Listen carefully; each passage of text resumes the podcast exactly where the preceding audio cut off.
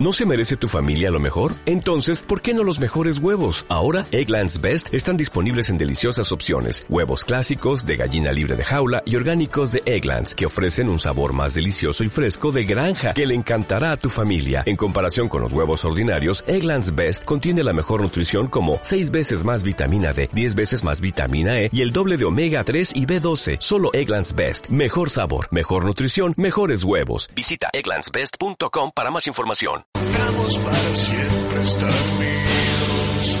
Ahí está, rápidamente la, producción eh, volvió a, retomar el contacto con, Eduardo. Te preguntaba justo cuando se cortaba, Eduardo, eh, si, eh, digo, dentro de, este, de esta cuestión experimental, se baraja también la posibilidad de que si en algún momento el corte de boletos no es el esperado, se pueda llegar hasta la suspensión del recorrido iremos viendo cómo en el transcurso de la jornada puede ser, todas las posibilidades están en una línea experimental, de cambiar de recorrido, de reforzar otras líneas, de, suspender o, distintas posibilidades. Justamente eso es lo que nos permite la, posibilidad de que sea una línea experimental.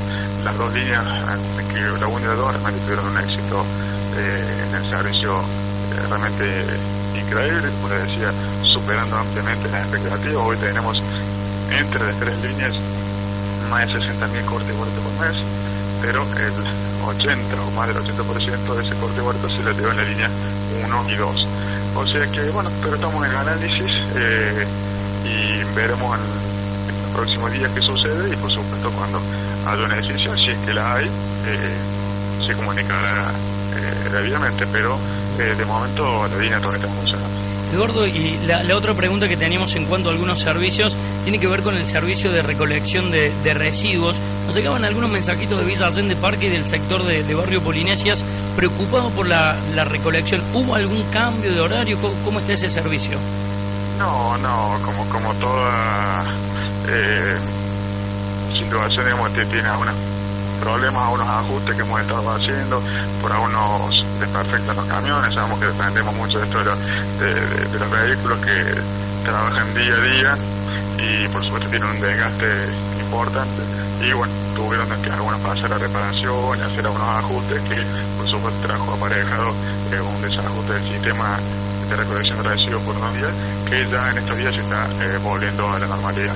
Eh, básicamente una falta de de, elementos para prestarlo de la manera adecuada por situaciones propias del sistema que eh, sabemos que es un sistema que sufre un gran desgaste en lo que es eh, la maquinaria que bueno, de vez en cuando sufre un desperfecto y nos, nos produce un desajuste en el sistema pero eh, de esta semana ya estamos si Dios quiere normalizar la situación Eduardo, te, quiero preguntar, ya, hablando un poquito más de, lo general, digo, ¿cómo analizas la gestión eh, en, estos momentos? Digo, a tres meses de eh, cambio de, gobierno en la municipalidad de, Villa Allende, ¿cómo analizas el momento actual de, la gestión de ustedes?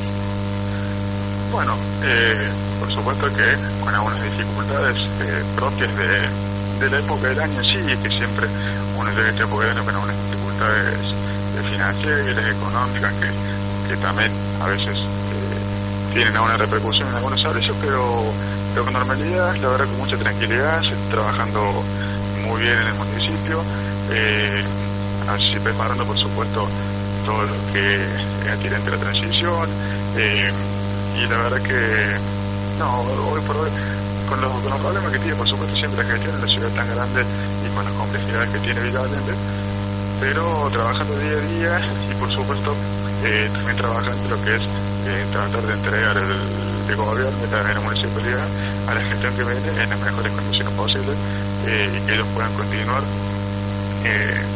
manejando la ciudad y nosotros en lo que respecta colaborar en entregar todo de la mejor manera posible. Esa es nuestra intención, esa es la intención que ha manifestado el intendente Héctor Colombo, de que todos tenemos que entregar cada una de nuestras dependencias funcionando, trabajando ordenadamente, para que la gestión que venga pueda continuar de la mejor manera posible, con los menores problemas que posible, por supuesto sabiendo que este año ha sido un año particular por acá también Villaverde, pero entregando todo en orden como corresponde para que ellos puedan continuar de la mejor manera posible por supuesto agradecerle a la gestión que venga el mayor de para, para que los vecinos de cada día tengamos una mejor calidad de vida. Hace poquito, Eduardo, el Consejo Deliberante aprobaba por unanimidad el proyecto que presentaban ustedes desde el Ejecutivo para el pago en 36 cuotas de, este adelanto de, coparticipación al gobierno provincial. Lo hemos charlado con vos también en la previa y, y decías, es una herramienta administrativa que nos va a ayudar a, poder eh, tener un poquito más de aire en la caja eh, municipal. Eh, ahora se está tratando en el Consejo el tema de reconducir algunas partidas presupuestarias. Digo, sigue la expectativa, esto no ha terminado con aquello de la, de la coparticipación y están tratando de crear algunas herramientas para seguir oxigenando la caja. En realidad son dos herramientas distintas. En el caso de, la ordenanza que mencionabas vos, simplemente venció delante de la coparticipación que tenían que ser devueltos en el mismo año calendario, eh, lo cual, eh, por supuesto, significa un esfuerzo muy grande por parte del municipio y de todos los vecinos de hacerlo de acá a diciembre. Entonces, lo que se trata toda esa ordenanza es de simplemente permitir al Ejecutivo devolver esos adelantos de participación que correspondían a otros ejercicios futuros, devolverlos en 36 cuotas a partir de enero del 2016. Simplemente eso, no es que tenga, no, eso no significa que nos va a ingresar más eh, fondos al municipio, sino que fondos que ya ingresaron, que ya se han gastado, no, van a, no, no, necesitamos devolverlos en este año calendario. Nada más, no significa que tengamos mayor disponibilidad de fondos, simplemente que acá fin de año no tenemos que devolver esa plata. Entonces eso sí hace que estemos un poquito más holgados. Si tuviésemos que devolver esa plata y además hacer frente al pago de sueldo, el servicio de, la municipalidad, sí la situación sería un poquito más complicada. Y el otro punto es el tema de la ampliación del presupuesto. El año pasado, cuando se mandó el presupuesto, la, la ordenanza de presupuesto para el año 2015, sufrió por parte del Consejo Deliberante un recorte eh, bastante importante y este año, por supuesto, como viene en, este, en estos últimos años en Argentina, eh, hay un proceso inflacionario que más de los números oficiales o los, los no oficiales es, es un número importante de inflación, sumado que la pauta salarial eh, que se pactó con el sindicato de empleo municipal este año fue eh, superior al 30%. Entonces, por supuesto que sabíamos ya de primera mano, en fin de año pasado, que íbamos a tener que solicitar una ampliación de presupuesto. Herramienta que es totalmente normal en todos los municipios, que, en, este, en esta situación de estos últimos años, que por ahí las ampliaciones de, los presupuestos que se están para el año no se no son operativos porque la inflación de, lo supera, porque las pautas salariales lo superan. Entonces lo que pasó básicamente este es que eh, la pauta salarial por supuesto fue estuvo por arriba de lo presupuestado lo aprobado por el Consejo Deliberante el presupuesto para el año 2015. Entonces, por supuesto, no hace falta una ampliación para poder tener mayores partidas para pagar los sueldos. Eh, no, no se trata de, de dinero esto, más de la, de la existencia no de la plata, de poder descontar con la partida que nos permite ese gasto. O sea, hoy nosotros ya tenemos la partida que preveía o que autorizaba pagar los sueldos ya agotada nosotros tenemos, supongamos, para hacer números eh, figurados. El Consejo Liberante en el presupuesto 2015 nos autorizó a gastar 100 en partida de sueldos. Pero con la pauta salarial, la partida necesita tener 120, no 100. Entonces necesitamos que nos aumenten en 20 más. Estoy hablando de 100 por decir un número, 100 pesos, 100 mil, 10 mil, lo que se quiera. Eh, simplemente estoy haciendo para tratar de explicarlo gráficamente. Teníamos autorización, pero la realidad es que lo que está pactado de lo que se va a gastar hasta diciembre, incluye la aguinaldo, son 120. Entonces, esos 20 no los tengo autorizados para gastar.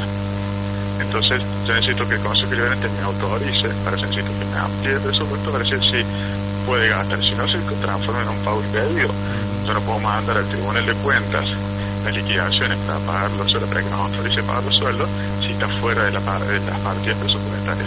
Si el Consejo de Cuentas no lo va a aprobar, por lo tanto tampoco lo puedo cargar en el sistema, es ese gasto. Y también, por supuesto, para unas otras partidas que tienen que ver con servicios, para poder terminar el año pagando a los proveedores que han estado trabajando.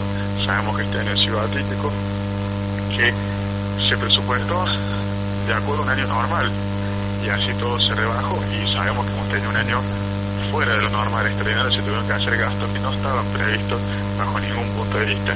Entonces eso iba haciendo que el Ejecutivo tenga que ir tomando, echando mano de distintas partidas para poder solventar los gastos de, inundación. Entonces, ahora necesitamos que el Consejo Deliberante nos autorice una ampliación del presupuesto en partidas que tienen que ver con, básicamente, con el pago de sueldos, permitiendo terminar de pagar los sueldos a los año y, y algunas partidas de servicios para poder permitirnos pagar o por lo menos cargar todas esas, eh, esas prestaciones que se han hecho para, para con el municipio. Eduardo, es normal y habitual que en estos procesos eh, se da naturalmente. Pero bueno, estamos esperando que el Consejo Deliberante eh, entienda, lo acompañe, porque realmente que sin eso, lamentablemente, de acá a fin de año no se van a poder, no vamos a estar autorizados para terminar de pagar eh, esos siete gastos que, le, que les he mencionado. Uno sabe que eh, cuando se tratan eh, proyectos de ordenanza importantes como esta, siempre hay charlas políticas. Digo, ¿cómo venís sondeando a, al Consejo Deliberante? ¿Crees en, en la predisposición de, de, los concejales? El próximo lunes habrá sesión. ¿Cuál es la, la, expectativa que tenés con el tratamiento de ese proyecto? No, las expectativas son, son normales. Eh, yo, eh, en esto, diciendo de que sea político, hay ordenanzas que sí son políticas, como por ejemplo ordenanza de presupuesto. Ordenanza de presupuesto sí es política, porque uno en el presupuesto de cualquier gobierno puede hacer una lectura y descubrir cuál es su plan de gobierno, a qué sectores quiere apuntar más y, y, y ayudar más. Hasta se puede, si uno hace una lectura fina, eh, el perfil ideológico a un gobierno de acuerdo a su ordenanza o ley de presupuesto. Sea, ahí sí es, político ese debate, pero en este caso no es político el debate. En este caso simplemente es una cuestión de una herramienta técnica que se necesita eh, contar sí o sí para poder solventar los gastos que son ordinarios, como es el pago de sueldos, un gasto normal, habitual y ordinario que tiene el municipio, y los gastos ordinarios de servicios, que por, como por el hecho de que se han gastado más de lo normal por, por la catástrofe que sufrimos este año, necesitamos que nos autoricen a gastar un poquito más para poder llegar a cubrir todo. Pero eso no, no lleva a un análisis político, son cuestiones normales y estadísticas. Estuviésemos hablando de una ordenanza de presupuesto anual donde sí se puede ver si el Ejecutivo debe dar más atención a la educación, si debe dar más atención a la salud, si tiene proyectado grandes obras públicas que van a afectar a un sector y no a otro, o que van a beneficiar a un sector o perjudicar a otro. Eh, o si se van a crear dependencias nuevas, secretarías nuevas, direcciones nuevas. Eso sí es un análisis que requiere eh, un debate político. En esto creo que no requiere un debate. Por supuesto requiere que los concejales hagan todas las preguntas que creen convenientes, que se saquen todas las dudas para que eh, puedan aprobar con tranquilidad este, esta ampliación de presupuesto. Y estamos, ya hay una, una ampliación de presupuesto y una modificación sin ampliación, simplemente partidas que no se van a usar, que pasen esos montos a, a partidas que sí se van a usar. Entonces, de escáparo político, esta es una herramienta técnica que se requiere simplemente para llegar a cumplir con las obligaciones normales y habituales que tiene el municipio para su prestación de servicios. Y, por supuesto, el pago de salario, que es lo más importante. Entonces, creo que escapa un análisis político, creo que sí hace falta un análisis técnico, por lo cual estamos dispuestos para que el Consejo Deliberante convoque al, al nuevo secretario de Hacienda, a, a mí, para que podamos ir y explicar y sacarse las dudas y que por esta aplicación que estamos haciendo ustedes básicamente poder hacérsela de ellos y con algún análisis más pormenorizado, más técnico que ellos puedan requerir. Para eso estamos totalmente abiertos. O sea que creo que, que tiene que ser acompañado. No entiendo por qué el, los consejeros no querrían acompañar eh, esto que es simplemente para para el normal funcionamiento y el pago de los sueldos, entre los cuales, por supuesto, está el sueldo de los consejeros también. Eduardo, te, te agradecemos eh, los minutos que nos prestas, co como siempre, al aire del anexo. La última cortita tiene que ver con la gente. ¿Cuál crees que es el humor de, del ciudadano de Villa Allende eh, hoy para con el gobierno que ustedes eh, llevan adelante? ¿Y cuál sería tu mensaje para la gente teniendo en cuenta eh, un, difícil fin de año, estos últimos meses que le quedan a ustedes de gestión? Bueno, el mensaje es, por supuesto, que, que queremos terminar la gestión de la mejor manera posible, agradecerle a la ciudadanía a la oportunidad que nos dio de conducir la, la, ciudad por los cuatro años pasados. Creemos que hemos hecho muchas cosas, que hemos transformado en muchas cosas, que nos quedan muchas cosas por hacer y que esperemos, por supuesto, que el gobierno que viene las haga, continúe las que creemos que son buenas y las que consideren que tienen que modificar o hacer nuevas que las hagan. Eh, pero, pero creo que la gente es bueno, no, no, vemos eh, mayores problemas al respecto, por supuesto sabemos que, como mencionaba, algunos servicios están eh, deficitarios, si se quiere, pero bueno, eh, no, en este momento no podemos, por estas cuestiones del, presupuesto y por una cuestión de, de, no generar mayores compromisos para la gente que viene, eh, no vamos a emprender, digamos, grandes cuestiones que puedan comprometer la, gestión siguiente queremos tratar de complementar todos los servicios de la manera habitual y normal. Eh, por supuesto, pidiendo la paciencia cuando por ahí hay algún desajuste que, que es propio de época del año, que van llegando las máquinas con desgaste, y, y, el municipio con algún desgaste, producto simplemente de, del año atípico que hemos tenido. Pero estamos trabajando para que al final de la gente pueda contar con la municipalidad como siempre, con el Estado municipal que, que tiene que brindarle los servicios más allá del gobierno este de turno. Mira, con nosotros respecta, tenemos el objetivo de entregar el municipio ordenado, prolijo, mejor de lo que recibimos, inclusive teniendo en cuenta, como les decía, los, sucesos de este año. Eh, en eso estamos trabajando, eh, entusiasmados en que, en que eso sea así, que se pueda, la transición viene siendo en un marco de orden y respeto eh, realmente muy bueno.